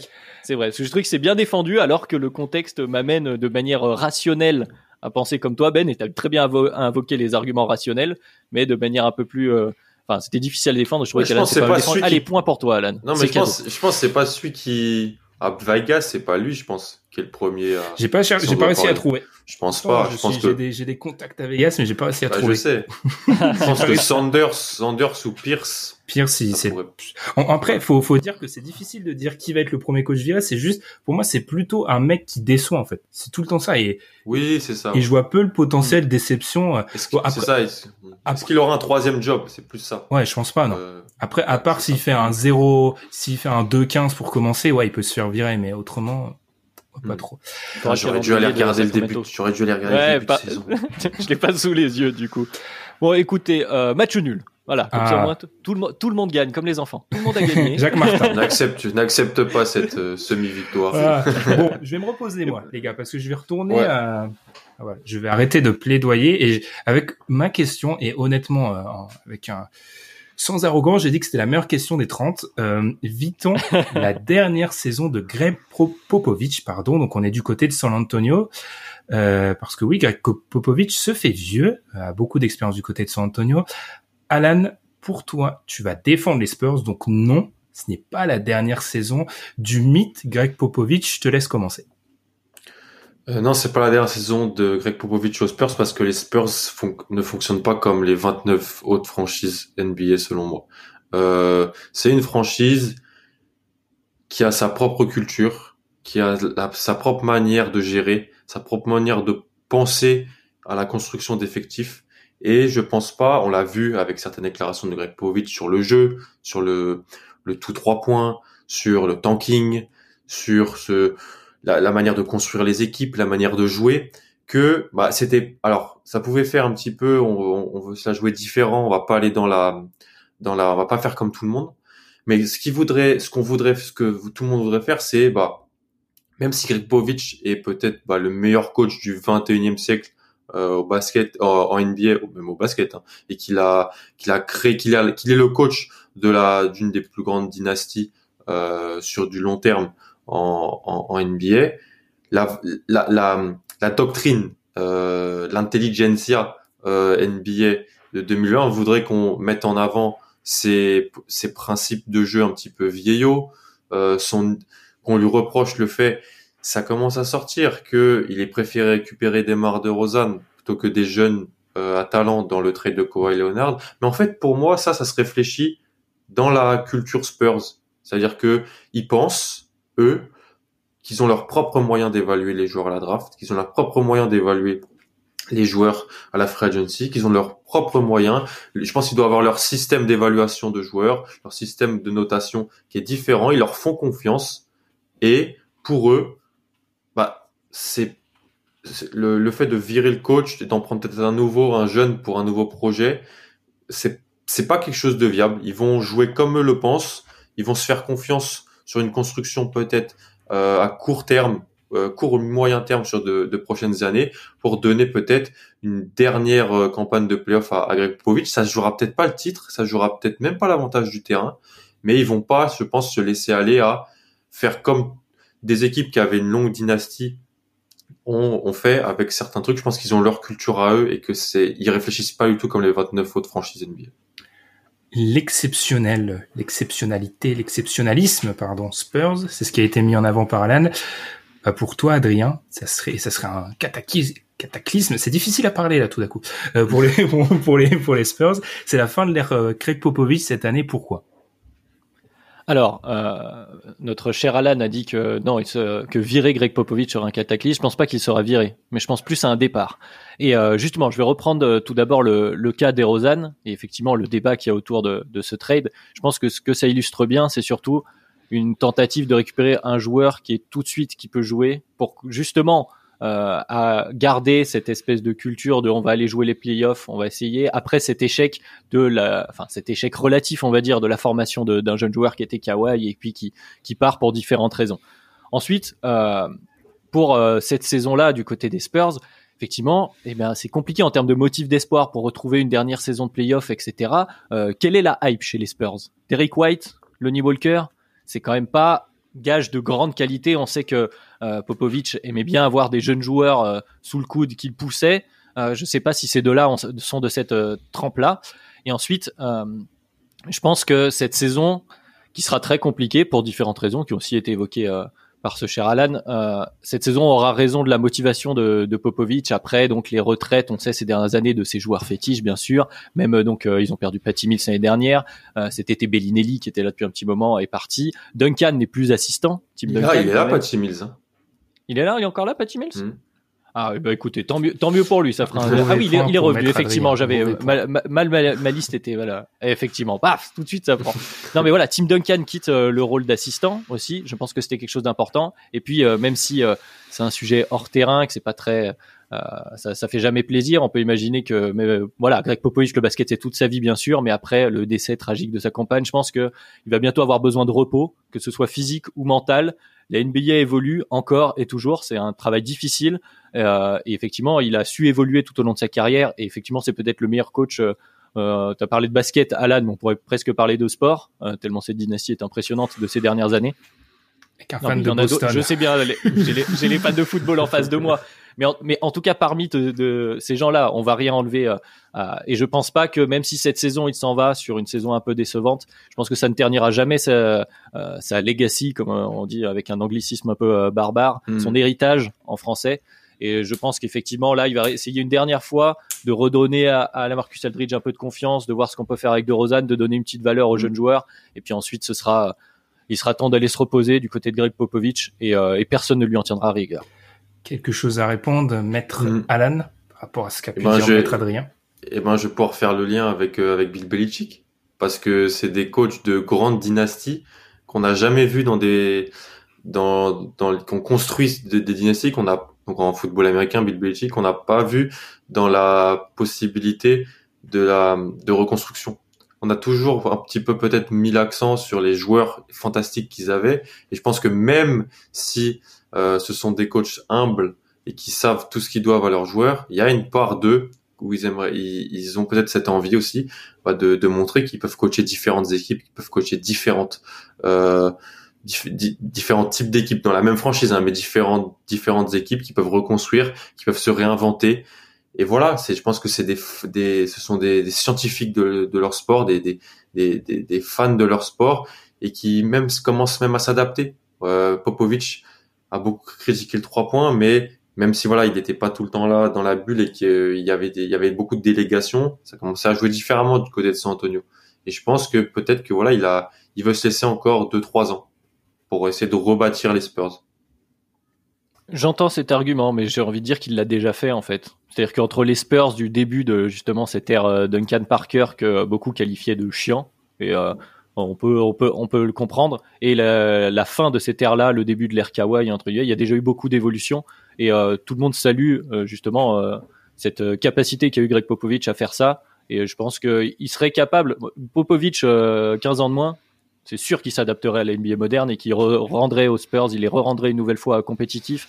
Mais je pense qu'effectivement, après cet échec de l'ère euh, cette tentative de Rosanne Lamarcus Aldridge qui n'ira pas très très haut, je pense que pour tout le monde, on pourra se dire bon, on a essayé ce qu'on a, pu, on est à peu près arrivé au bout en termes de temporalité où on peut se dire cette fois, c'est peut-être le moment. On va pas repartir sur 15 ans. Popovic, il peut pas être là pour repartir sur un projet sur euh, même 5 ans, 10 ans.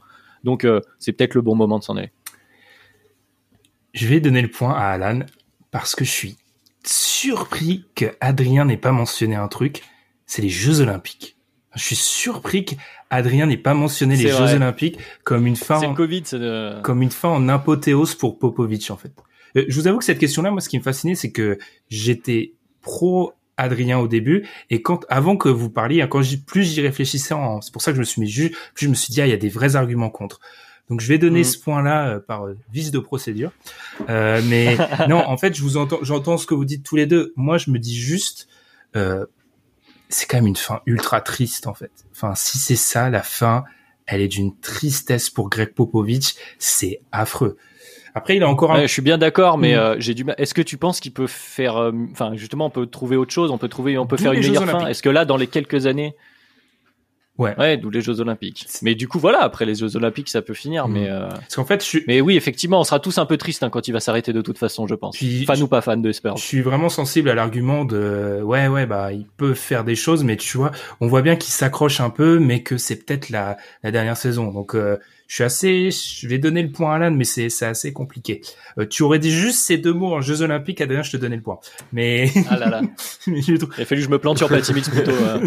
Je sais pas pourquoi dans ma tête je l'avais plus. Je sais pas, je trouve que pour un coach, voilà, qui peut-être sur le terrain NBA a peu à jouer, euh, une breloque olympique, bah ça, ça, ça serait pas mal. Surtout qu'il y a eu des questions sur est-ce qu'il va continuer après les JO, donc tu vois, rien que ça, ça indique vraiment qu'on touche peut-être à la fin. Donc Voilà. Très bien. Eh ben, c'est moi qui vais reprendre le fauteuil de juge pour la suite. Il faut qu'on avance. On parle beaucoup. On est bavard aujourd'hui sur cet épisode, euh, mais on a encore euh, trois équipes à voir. Donc, euh, allons-y direction le Canada avec Toronto, donc les Raptors. Et la question est une question un peu, un peu piquante, une question qui revient là en ce moment. Est-ce que donc du côté de Toronto, on est l'équipe la plus piégée par cette prolongation de Giannis du côté des Bucks? Et celui qui va donc défendre les Raptors, c'est Alan. Donc, parole à toi. non, parce que pour moi, tout simplement, ils étaient pas, ils étaient sûrement dans la course pour. Euh, Alors la question, faut la prendre dans, un, dans plusieurs temps. Piégé pourquoi? Piégé parce qu'ils voulaient attirer Janis ou piégé parce qu'ils voulaient battre Milwaukee avec Janis? Ils allaient pas battre Milwaukee avec Janis sans Kawhi, pour moi. On a vu les limitations de l'équipe durant les playoffs. Ils arrivent à arracher, ils arrivent à pousser Boston en sept matchs avec Kylori, euh, vraiment très très bon, Fred VanVleet et compagnie. Mais la série, n'aurait pas dû durer sept matchs selon moi. Euh, ça a été vraiment un très très bon travail de coaching et vraiment de, de, cette équipe-là. Mais c'est là, elle est pas piégée par la prolongation de Giannis pour le, sur le terrain parce que elle est, elle a baissé dans la hiérarchie de l'est parce que Brooklyn va être meilleur parce que euh, les Sixers vont être meilleurs selon moi. Et eux, bah ils ont perdu Sergi Ibaka, ils ont perdu Marc Gasol. Alors oui, du côté de Toronto, on va sûrement bien bien profiter des jeunes. Il y a toujours très hypé par les jeunes draftés par Toronto. Masayo Ujiri est un très bon GM, il identifie bien les jeunes, bien les joueurs. Mais je regarde cet effectif. Et donc, si on comprend la question par la plus piégée par la prolongation de Giannis sur le terrain, euh, face à Toronto, face à Milwaukee dans les prochaines années, bah non, parce que ils seront, ils seront moins bons. Alors, si on comprend la question dans la plus piégée parce qu'en fait, ils auraient aimé attirer Giannis, là, je pense même pas non plus parce que potentiellement, je pense que Giannis aurait alors oui, il y a les, il y a, le contact avec Ujiri, le côté international, le côté euh, excellent GM, on va pas se mentir, qui peut vendre le projet de Toronto. Mais est-ce que Dallas aurait pas été une meilleure situation? Est-ce que Miami aurait pas été une meilleure situation pour Giannis? Est-ce qu'un plus gros gros marché aurait pas été une meilleure situation? Si les Clippers se seraient positionnés sur euh, sur au lieu de prolonger Paul George, comment ça serait comment ça se serait fait? Je pense qu'en fait Toronto euh, a gagné son titre en 2019 à euh, 1000 baskets à un super haut niveau euh, en termes de popularité au Canada. Et je pense qu'ils sont bien là où ils sont. C'est même pas euh, Kylori ne fait que prendre des années après année de niveau contrat. On ne sait pas combien de temps il sera encore dans l'Ontario. Il y a eu la prolongation de Van Vliet. Il y a les questions autour de Siakam. Il va falloir prolonger au Giannunobi. Je pense qu'il y a d'autres dossiers euh, plutôt que le, le, poisson, le serpent de mer Giannis. Très bien, donc on a une défense sur euh, différentes interprétations de cette question. Euh, on va voir ce que vous pouvez euh, rétorquer, Maître Ben. Votre honneur. Je vais me permettre de commencer cette plaidoirie par une petite revue de presse, hein, un souvenir d'une autre vie. Mardi 15 décembre, Raptors HQ, le site SB Nation des, des Raptors, titre Giannis est hors jeu, quel plan B pour les Raptors? Mardi 15, toujours, The Globe and Mail, premier quotidien au Canada en termes de tirage. Le nouveau contrat de Giannis est un désastre pour les Raptors. Mardi 15 décembre, encore, un article sur le site de la télévision nationale. Que peuvent faire les Raptors maintenant que le rêve Giannis est terminé? Et enfin, vous l'aurez deviné, mardi 15 décembre, TSN, le diffuseur des Raptors, titre avec un, un Giannis hors des tablettes, que peuvent faire les Raptors? Un article qui commence par une première phrase, je cite, l'intérêt des Raptors pour Giannis était un des secrets les moins bien gardés en NBA. Tu m'étonnes. Les Raptors, alors, ils rêvaient... Qui a écrit ça, monsieur? Qui? Les, les Raptors, ils rêvaient de Giannis. Et pourquoi c'est une tuile pour eux? Pourquoi c'est une tuile pour eux? Et pas pour d'autres équipes Parce que euh, mon confrère ici a cité d'autres équipes. Parce que les Raptors, ils avaient déjà bougé. Dallas, alors oui, c'était une bonne destination, mais qu'est-ce qu'avait fait Dallas pour en fait attirer Janis Quel mouvement avait été mis en place? Aucun.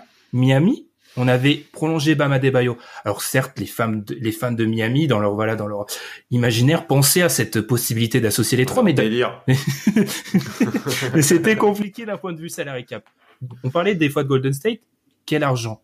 Les Lakers, ils ont gagné le titre et ils ont continué à attaquer le banc. Euh, les Clippers, quel argent? Les Raptors, ils ont méticuleusement gardé du cap pour 2021 en laissant partir Ibaka, Gasol. On a mon adversaire a parlé d'Oji Aninobi, il n'a pas été prolongé. Pourquoi? Pour économiser de l'argent pour 2021. Masai Ujiri, Alain en a parlé, il garde Giannis du coin de l'œil depuis 2013. Ils voulaient le drafter. Donc oui, c'est l'équipe qui a plus piégé parce que c'est celle qui avait déjà fait le plus de mouvements. Pour répondre à la deuxième interprétation à laquelle je, ne, je n'adhère pas de, de d'Alan, alors il me dit euh, pour battre Milwaukee sur le terrain et ensuite il me, cite toute une ribambelle d'équipes qui est déjà meilleure que Toronto. Bah oui, Toronto est meilleur. Et pourquoi Giannis c'est une catastrophe? Parce que pour entourer leurs jeunes joueurs, c'était l'espoir, l'espoir du talent générationnel qui revient. Il s'est dilapidé, donc c'est une catastrophe pour les Raptors. Merci. Il est bon le salaud. c'est pas une phrase très euh, très juge, très correcte, mais, euh, l'attaque avec les, les, journaux était était très bonne. Maître Alan, est-ce que vous avez une défense euh, après ce réquisitoire Moi, j'aime bien qu'on utilise la presse, mais moi, j'aimerais savoir ce que pense vraiment mon mon, mon, adversaire. Je sais qu'il représente un lobby très puissant. et donc il ne parle pas vraiment sous second. Ce qui est le métier d'avocat, il le fait extrêmement bien. Mais moi, je moi, je pense. Moi, je pense qu'ils auraient jamais signé Giannis. Giannis aurait jamais été là-bas. Mais c'est pas la question, c'est, cher confrère, c'est pas, la question. Mais c'est ma réponse. Mais c'est ma réponse. Euh, je pense que euh, non, j'ai rien à rajouter. Je pense que le le le plaidoyer était très très efficace en face. Et donc, j'avais peut-être pas la position la plus simple parce que c'est vrai que quand tout le monde en parle de Giannis, mais moi, je pense que voilà, c'est j'ai essayé de, de, de de mettre deux points pour, euh, mais c'est pas non, j'ai rien à dire. Euh, euh, euh mais, juge Adrien, je peux juste préciser un truc. L'argument en, en apitoiement, je ne le recevrai pas parce que j'ai laissé à toutes les parties présentes plusieurs jours pour sélectionner le rôle de leur choix. Certaines personnes s'y sont pris au hasard, au dernier moment, ah. pardon. Donc je n'accepte absolument pas cet argument-là. Cet argument me, me fait sortir de mes gonds. Je vous laisse la parole. Non, non, mais il y a, pas de souci. De toute façon, dans le jugement depuis le début, c'est euh, ça n'a jamais, euh, ça a juste été un concéder le point quand c'est arrivé comme ça. Ça n'a pas été pour pour le récupérer par apitoiement. Je pense effectivement que tu le récupères, mais mais c'est vrai que euh, bah y avait beaucoup d'équipes sur ce, ce cas de Giannis, beaucoup de monde qui le gardait d'un coin de l'œil. C'est vrai que effectivement peut-être que c'est Toronto qui avait avancé le plus de pièces déjà et qui donc se retrouve peut-être dans une position un peu plus compliquée. Ils sont pas, je trouve que piéger c'est fort dans la dans la question comme elle est posée, puisqu'ils vont, il y a, y a quand même encore euh, de quoi faire, comme l'a bien dit Alan. Euh, il y a plein de dossiers du côté de Toronto, mais effectivement, c'est peut-être ceux qui étaient, qui sont le moins avancés sans Giannis avec eux. Euh, par rapport à Dallas, par rapport à Miami, par rapport à ces équipes-là. Donc effectivement, je te donne le point Ben, mais mais quand même, on, on, va pas être trop pessimiste pour Toronto. Ah ça donne cette impression, cette cette preview, mais effectivement, c'est sur ce cas Giannis, le point est pour toi. On précisera d'ailleurs que Masayu Jiri est toujours par signé. Hein. Voilà. S'il aurait attiré Giannis en plus. Bon, moi je vais me reposer, messieurs. Il nous reste deux équipes et je vais. Euh... Ah, moi, je veux plus débattre avec toi. euh, on va parler du. Hein. On va parler du Jazz euh, d'Utah. Euh, alors avant qu'on débute cet épisode, on a appris la prolongation XXL de Rudy Gobert. On ne s'était pas préparé pour cette question-là, donc euh, vous comprendrez qu'on va débattre d'autres choses. Est-ce que c'est la meilleure équipe de la division Northwest? Est-ce que c'est la meilleure division de cette meilleure équipe de cette division? C'est mieux dans ce sens-là. Euh, cette saison, le Jazz d'Utah, Alan, tu vas défendre les Mormons. Oui, c'est la meilleure équipe de cette division. Ouais, c'est la meilleure équipe de la division pour plusieurs raisons. Déjà, on va, je pense, dans cette division beaucoup mettre en avant les Nuggets. On est à un shoot, un shoot que Utah passe Denver sans Bogan Bogdanovic, avec des temps de jeu mais ultra conséquents pour ses deux trois meilleurs joueurs, un Mike Conley dont la première saison dans l'Utah a été cataclysmique, un banc mais des, joueurs de G-League qui composaient ce banc, Juwan Morgan, George Nyang qui ont pris des mutes en playoff, Mie Oni. Donc je pense que on voit peut-être Utah trop bas et Denver trop haut, alors que pour moi, ces équipes, elles sont kiff-kiff. C'est 50-50. On l'a vu sur la série. Vraiment. On retient, on, et on, retient énormément les grosses pertes de Jamal Murray. Si c'est le qui passe, tout le monde parle de Donovan Mitchell comme un joueur vraiment euh, bah, un nouveau, un des nouveaux meilleurs guards de la NBA. On en parle vraiment à ce niveau-là. Un mec capable de mettre 57 points en playoff sur un match mec qui porte son équipe. On a la prolongation, ah bah on a la, on a la prolongation de Rudy Gobert qui va sécuriser un petit peu le projet Utah. Euh, on a fait des petits ajouts, deux trois petits ajouts qui c'est rien d'exceptionnel, mais on n'aura pas Juan Morgan, Miyeoni et Justin Justin Wright Foreman qui vont sortir du banc. Ou peut-être ou alors ils seront en année 2 et ça ils seront meilleurs, pas moins, ils seront pas ce sera pas possible d'être moins bon en fait sur ce niveau-là. Et puis il y aura Bogdan, y aura Bogdanovic qui va revenir, qui va apporter de la stabilité. Joe Ingles aussi. C'est impossible que Joe Ingles soit aussi mauvais que l'année dernière. Joe Ingles c'était vraiment pas bon l'an passé et ça a vraiment fait du mal à Utah, surtout dans l'organisation de la seconde unit parce que en fait c'était pas en fait on a dû vraiment donner les clés à Jordan Clarkson pour que la seconde unit fonctionne du côté d'Utah. Donc je pense qu'un petit peu plus de de, un effectif qui, qui avait pas mal changé, qui a mieux se connaître. Mike Conley en année 2, Boyan Bogdanovic en année 2 et sans blessure. Utah sera la meilleure équipe de cette, de cette, euh, de cette division. Ça a dû faire mal hein, de, de casser du sucre sur son petit Jamal Murray au profit de Donovan Mitchell. Je vous donne donc la hein. parole, maître Adrien, pour la, la défense. Euh, déjà, la question, la meilleure équipe de la Northwest Division, c'est est-ce que c'est la meilleure équipe en saison régulière ou en playoff? Là, on parlait à un shoot en playoff. Effectivement, c'est le cas. En saison régulière, il y avait deux matchs. C'est pas énorme, je vous l'accorde, mais c'est un peu plus de, de différence. Ensuite, euh, on a beaucoup parlé des renforts. Mon adversaire a beaucoup essayé de, de trouver des points positifs sur l'amélioration de Utah euh, sur cette euh, saison régulière, mais avec beaucoup de comment dire de si, de théorie, si j'ose dire.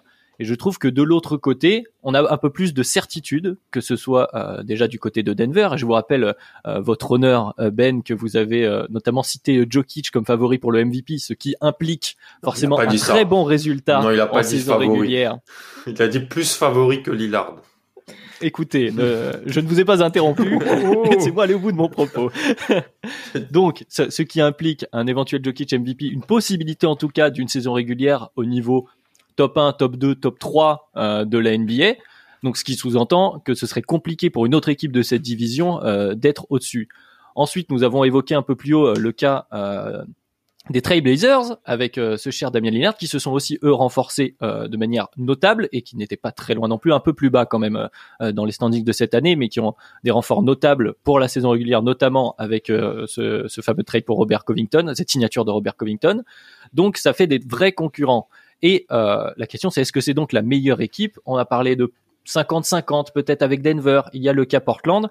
Euh, et puis euh, une dernière chose, c'est quand on a fait notre DH20 et qu'on parlait des meilleurs joueurs, effectivement, Donovan Mitchell était peut-être en bas, mais sauf que du côté de Denver, encore une fois, on avait deux joueurs qui étaient dans ce DH20 et il n'y a aucune raison que Denver ne continue pas sur cette lancée à progresser. Peut-être l'éclosion également d'un Michael Porter.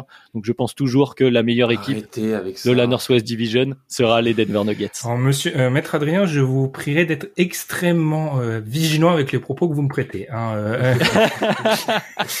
Parce qu'après c'est retenu sur les réseaux sociaux et dans la presse. oui, c'est un exercice de style. Hein, Rappelons-le, c'est prévu. Euh, Alan, tu as le droit de répondre comme ouais, vous avez le droit de répondre comme d'habitude petit droit de réponse. Euh, je suis pas fan de l'intersaison des Nuggets. Je vais pas casser du sucre sur l'intersaison des Nuggets, mais je suis pas fan de ce qui a été fait. Je pense que l'effectif est, meilleur sur les deux meilleurs joueurs, mais entre 3, 4, 5 et 6, peut-être qu'Utah, si les joueurs sont à leur niveau, si les joueurs jouent, euh, je pense que du côté d'Utah, ça sera sûrement plus régulier, plus plus fort euh, nuit après nuit en NBA dans la saison régulière. Et donc je mets je mets l'assise sur ça. Je pense que Quinn Snyder aussi. Euh, je, Mike Malone a montré beaucoup de choses, mais Quinn Snyder est un très bon coach, je trouve, et vraiment, il va savoir tirer le meilleur de ce qu'il a. Et si le meilleur est euh, meilleur que l'an passé, bah, il saura vraiment l'élever. Et donc, euh, cette équipe du temps, en plus avec son assise défensive, c'est une équipe vraiment que je, qui est très sérieuse, qui est chiante à jouer nuit après nuit, qui gagne les matchs qu'elle doit gagner. C'est peut-être moins flashy que Murray Jokic, que le serpent de mer porteur. Mais, euh, mais voilà. Adrien, en deux mots pour conclure. Non, pas grand chose. Il y a eu beaucoup de si dans cette euh, dernière défense. Mhm. Si ça se passe bien, si il joue, si il progresse. Écoutez. Et si Michael Porter aussi. on, voit, on, voit, on voit deux juges, hein, qui, deux avocats qui ont un peu le seum de cette fait marcher dessus pendant les autres. euh, non, alors c'est assez compliqué parce que En fait, je suis d'accord avec c'est là c'est vraiment l'argument suisse mais je suis d'accord avec le fait que Denver euh, s'est affaibli en fait. Je pense que Denver s'est largement affaibli. Euh, le truc c'est que enfin Jokic est encore là, enfin il y a encore une assise mais c'est vrai qu'ils se sont affaiblis. Je pense que je vais quand même donner le point à Alan sur Utah. Je pense que Utah est quand même un peu par rapport à ce qu'il a dit, c'est vrai que euh, McConley était dans le saut, euh, ils ont des meilleurs joueurs de complément, euh, Bogdanovic, etc. Je pense que c'est c'est la meilleure équipe sur la saison. Et c'est là où je trouve très intéressant ce qu'a pu dire Adrien. On parle de saison régulière. Malheureusement, ça a recentré le débat, mais je, selon moi, pas dans l'avantage d'Adrien. Mais je vais donner le point, je pense, à Alan, mais ça s'entend. Je pense vraiment que c'est deux équipes qui finiront pas à quoi plus de cinq victoires d'écart, je pense. Oui, probablement. Puis on n'a pas cité Favors aussi, je crois qu'il y a Favors qui, Favors qui revient Qui est de retour. à Utah et en saison régulière. Bon. Ça fait euh, encore plus euh, une profondeur. Ils ont, effectivement, comparé à Denver, en fait, la profondeur avec tout le monde du côté d'Utah semble quand même euh, plus importante pour cette saison. Favors qui a donc complètement refusé le fait d'être un pivot titulaire NBA, ce que tout le monde attend depuis 10 ans. Enfin bref, passons.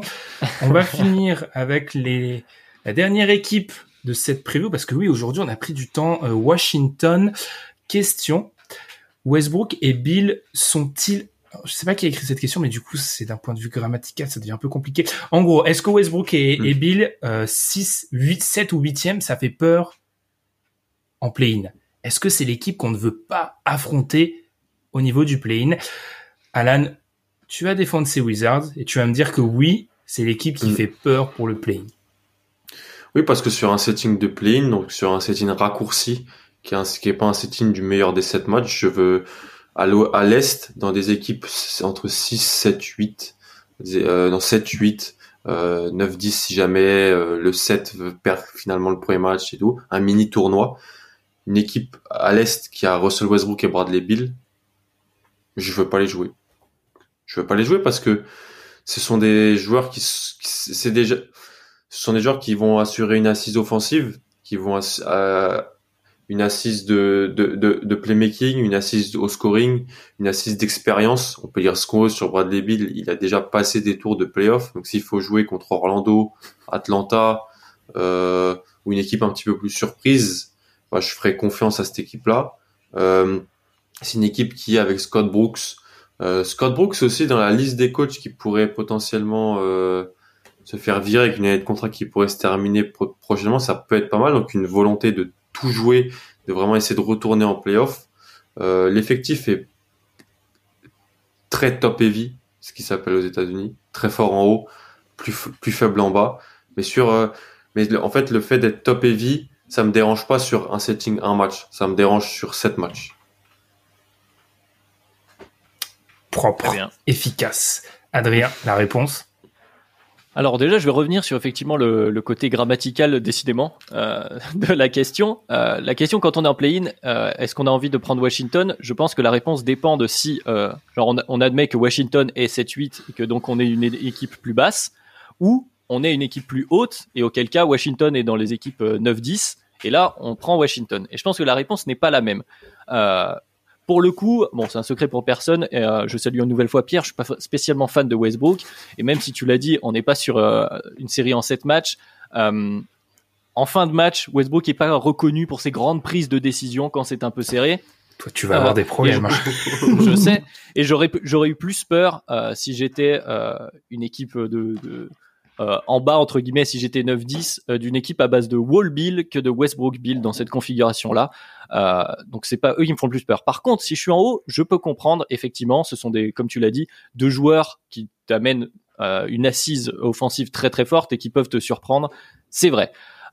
ensuite, bon, quand même, dans cet effectif, on parle beaucoup de ce top heavy, mais là, il y a le gap entre top et juste derrière, il est immense qui sont les meilleurs joueurs de Washington derrière euh, euh, Bill et Westbrook. Ça doit être Thomas Bryant à peu près. Et ensuite, euh, on peut espérer que Rui Hachimura continue de progresser. Et puis, ce sont ensuite, on va, on va voilà, on va citer des David Bertans et, et, des Isaac Bonga, Robin Lopez, Ish Smith. Voilà, c'est-à-dire que et puis qui défend? Excusez-moi, mais qui défend? Qui défend dans cette équipe? C'est le même problématique que l'année dernière effectivement et donc dans des dans des séries de play-in qui ne sont plus de la saison régulière parce que je pense qu'en saison régulière effectivement Westbrook Bill Ça va te faire gagner des matchs, c'est sûr et certain. Mais dans une optique de joute un peu plus euh, ralentie, où il va falloir euh, euh, jouer beaucoup plus sur demi-terrain, c'est une grosse faiblesse pour Washington. Et je pense que effectivement, selon qui on est, euh, si on est une équipe beaucoup plus offensive, par exemple, on n'a pas spécialement peur euh, d'eux. Ça va dépendre de si euh, bah, c'est le 7-8 à base de, je ne sais pas, qui pourrait se retrouver à cette position-là. Des Raptors, des, Celtics peut-être éventuellement, des choses comme ça. On ne sait pas. Il y a c'est compliqué. Le ventre mou à l'est est, est très homogène. Ah, non, quand même, quand même pas. Oui, mais si on si on compte, on a déjà un peu évoqué. Donc il y aura Milwaukee qui sera toujours présent. Il y a Philadelphie, il y a Brooklyn, il y a Miami il y a voilà il y a beaucoup d'équipes. Il y a Indiana il y a, il y a beaucoup d'équipes qui vont se battre à ce moment-là et ça va pas se jouer à grand chose donc tu peux à tout moment te retrouver face à Washington. Et effectivement je pense pas que ce soit le pire tirage. Euh, effectivement c'est mieux quand même que de tirer euh, New York ou Atlanta je pense. Mais euh, ce, ce n'est pas le pire dans une dans une configuration play-in euh, selon l'équipe que tu es. Beaucoup de choses ont été dites. Je sais pas ce que sur quel point vous voulez réagir maître Alan maître Guillaume non oui non très rapidement t'es dur avec Russell Westbrook, mais tu préfères que ça soit Russell Westbrook qui a la balle dans les mains en fin de match ou que ça soit Evan Fournier ou euh, Trey Young ou euh, même si j'adore même si, j'adore Trey Young ah bah, oh. ou, Victor Oladipo ou Malcolm Brogdon. Bah, je ah suis bah, d'accord, mais c'est des joueurs, mais c'est les, là on parle de 7e, 8e, c'est ces équipes-là qui vont être dans cette zone-là. On parle pas de KD, on parle pas de Jimmy Butler, on parle pas de Giannis potentiellement. Mais euh, non, j'ai rien à J'ai trouvé ma première intervention excellente en, réalité. Ouais, bah, pour répondre à la question donc euh, rapidement, euh, là oui la plupart du temps je pense que je préfère que ce soit Westbrook qui ait la balle parce que sur les équipes où tu as cité des joueurs euh, de Bill peut un peu inférieur, oui non mais Bill peut l'avoir mais justement Westbrook est pas spécialement reconnu même quand il avait Kevin Durant à côté de lui pour lâcher la bombe. Oh donc bon Bradley Bill bonne chance. Toi mais euh, euh, écoutez, je, je, prends mon rôle à cœur. dangereusement. Et après, pour Evan Fournier, pour euh, Malcolm Brogdon, pour euh, ces, ces joueurs-ci, je pense que c'est des équipes où c'est plus collectif en fin de match, où on va plus respecter un système dessiné et auquel cas on est moins focalisé, on est moins soumis à, au choix d'un joueur, d'un individu. Et je pense que ça ne joue pas en la faveur de, Westbrook, même si il est aussi capable d'en mettre. Je vais quand même un peu adoucir justement. Je vais faire attention à mes DM. Euh, voilà, ça, reste Russell Westbrook. Il peut, il peut te le mettre, mais c'est pas celui. En l'occurrence, c'est pas forcément lui qui me fait le plus peur pour répondre à la question. Euh, je, me permets une petite vue collale. Tout ce qui est chrono, on a totalement oublié. Euh, qui serait donc, selon vous, Maître Adrien, l'équipe qui fait la plus peur dans ce J'aimerais bien avoir une peut-être une alternative. Alors, je, je, me permets de vous demander de préciser la question. Selon qui Si je suis 6 et que je dois taper un 10 ou les deux cas, 7, 8, 9, les deux cas. Euh, alors, si je suis euh, plus... Euh... Ça va bégayer. si vous Écoutez, ça demande un temps de réflexion. Si je suis une tête de série haute, je pense que j'ai plus, j'ai plus peur de, euh, de pétards ambulants euh, tel euh, Atlanta qui me font un peu peur. Euh, je pense que Chicago sera chiant à prendre aussi également. Il faut faire attention euh, éventuellement à d'autres, mais effectivement ce cas-là, c'est le cas où effectivement je pense que Washington est plus est plus compliqué. Celui-là, je l'admets. Mais dans l'autre, par contre, si je suis en bas, je préfère mille fois prendre Washington en 7-8 que euh, justement si une équipe descend euh, d'au-dessus. Il y a 8 matchs maintenant, non mais en 7 8. ah non, ah pardon, j'ai mal compris. Non, je, je, m'excuse. Voilà, si Washington en saison régulière finit 7-8 et qu'on a la configuration de tournoi euh, que tu évoquais tout à l'heure Alan et que moi je suis donc une équipe 9-10, et eh ben je préfère prendre Washington qu'à peu près pratiquement tout le reste au-dessus à l'est. vraiment. Genre mhm. que ce soit même Indiana, qui, qui peut-être vu un peu un tiers en dessous de toutes les équipes qu'on a citées.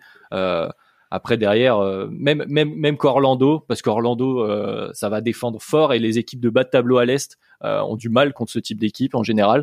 Donc donc voilà, selon le cas.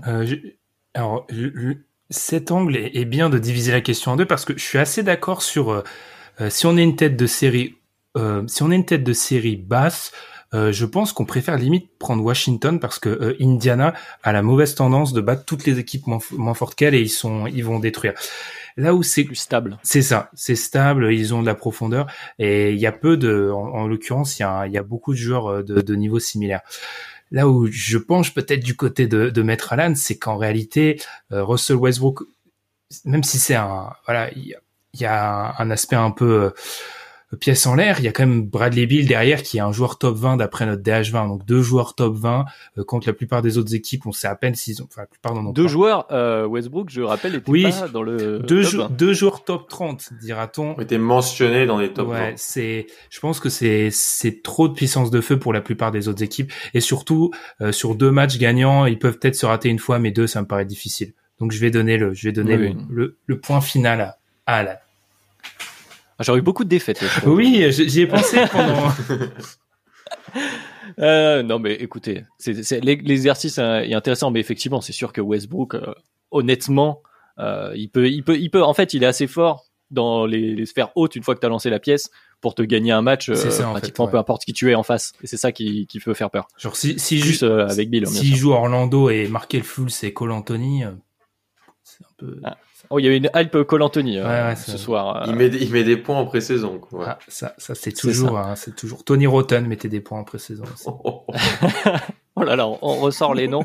Je crois que ça, ça démontre que ça fait un moment qu'on parle. on a, on a totalement explosé le chrono aujourd'hui, euh, euh, mais c'était voilà le plaisir de terminer les previews de cette année avec un exercice un peu différent. Donc voilà, on arrive au bout des 30 franchises.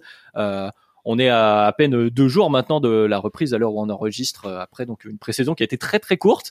Euh, donc on va vite euh, retrouver la NBA. On va voir quelles équipes vont un peu ajouter du, du grain à moudre à leurs avocats et à leurs contradicteurs. On a donc ouais, on a essayé un format un peu différent pour les previews. on espère que ça vous aura plu bah, autant qu'à nous, parce que l'exercice, ouais, comme je le disais, était pas forcément évident, mais c'était plutôt amusant. En tout cas, moi j'ai trouvé assez intéressant au niveau de la gymnastique On a appris à penser contre soi-même. Exactement. Je sais pas pour vous, effectivement. Euh, ben voilà, donc euh, ben en tout cas, on va donner, se donner vite euh, rendez-vous pour parler euh, de cette saison NBA avec pas mal de choses à dire, je pense. Bonne saison à tout le monde. on sera bien sûr avec vous pour en parler donc sur toutes les plateformes de streaming, sur YouTube, sur Twitter, at Dunkebdo. N'hésitez pas donc à nous suivre sur les plateformes qui vous intéressent, à échanger avec nous. Merci aux fidèles du podcast. Bienvenue aux nouveaux qui vont peut-être découvrir la NBA avec cette saison 2020-2021.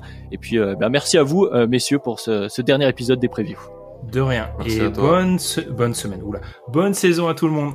Salut. Bonne reprise. salut. salut.